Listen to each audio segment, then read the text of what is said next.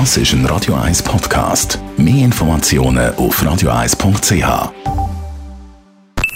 Die Morgenkolumne auf Radio 1 präsentiert vom Grand Casino Baden. Grand Casino Baden. Baden.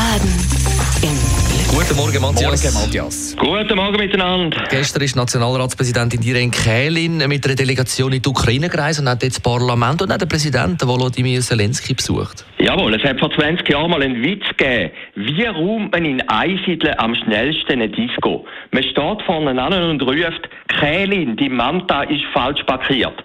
Was will der Witz sagen? Kein Einsiedeln ist Kählin City.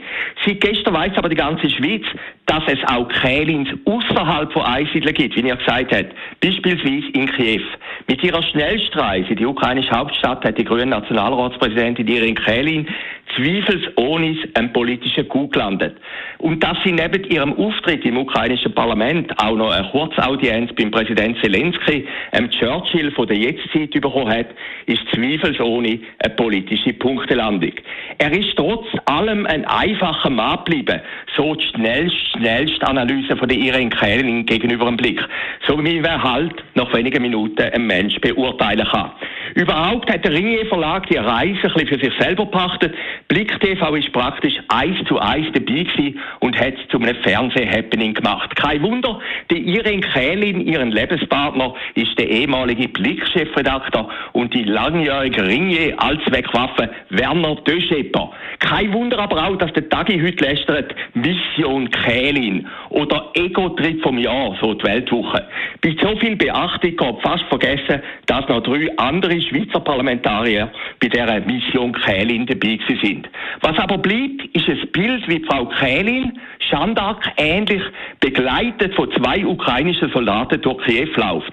Das dürfte jetzt schon fast ein Foto vom Jahr sein, so wie die ganze Reise, Politreise vom Jahr ist. Gerade bei diesen Bildern dürfte sich Menge Berner Politiker oder auch Politikerin geärgert haben, dass er eben oder sie nicht selber gegangen ist. Aus Zeitnot, wegen angeblicher Verletzung von der Neutralität oder einfach aus Angst. Ganz ungefährlich ist eine Reise nach Kiew im Moment sicher nicht. Nach meiner Meinung sollte für Parlamentarierinnen und Parlamentarier so eine Reise noch möglich sein, trotz Neutralität. Obwohl Frau Kählin mit ihrer Formulierung, es wäre nicht neutral, nicht zu gehen, den Neutralitätsbegriff fast ein bisschen ad absurdum geführt hat. Bekanntestes Beispiel ist der Genfer SPler Jean Ziegler und der St. Galler Edgar Oehler die vor 30 Jahren, vor dem ersten Golfkrieg, Geiseln beim Saddam Hussein gerettet haben. Politik ist selten selbstlos, Politik ist vor allem auch Inszenierung. Wie viel von dem Kählin-Trip in die Ukraine hängen bleibt, ist offen. Höchstwahrscheinlich haben die Ukrainer, das haben wir ja mitbekommen, momentan andere Probleme. Und was die Kurzreise bei den Russen auslöst, wissen wir auch nicht. Genützt hat sie sicher aber vor allem der Frau Kählin. Sie ist jetzt wirklich landesweit und über Einsiedeln raus bekannt. Und das könnte auch ihren Trumpf sein, wenn es in einem Jahr vielleicht um die erste grüne Bundesrätin oder um die erste grüne Bundesrat geht. Gewählt werden müsste dann aber Frau Kählin von 240 Parlamentarierinnen und Parlamentariern, die mit Ausnahme von drei nicht in Kiew sind. Die Morgenkolumne auf Radio 1.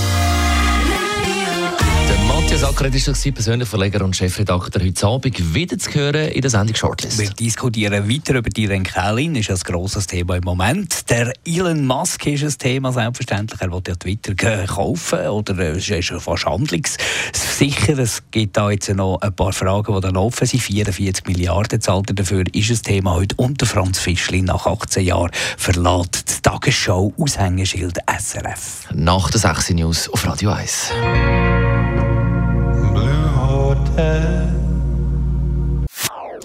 Das ist ein Radio 1 Podcast. Mehr Informationen auf radio1.ch.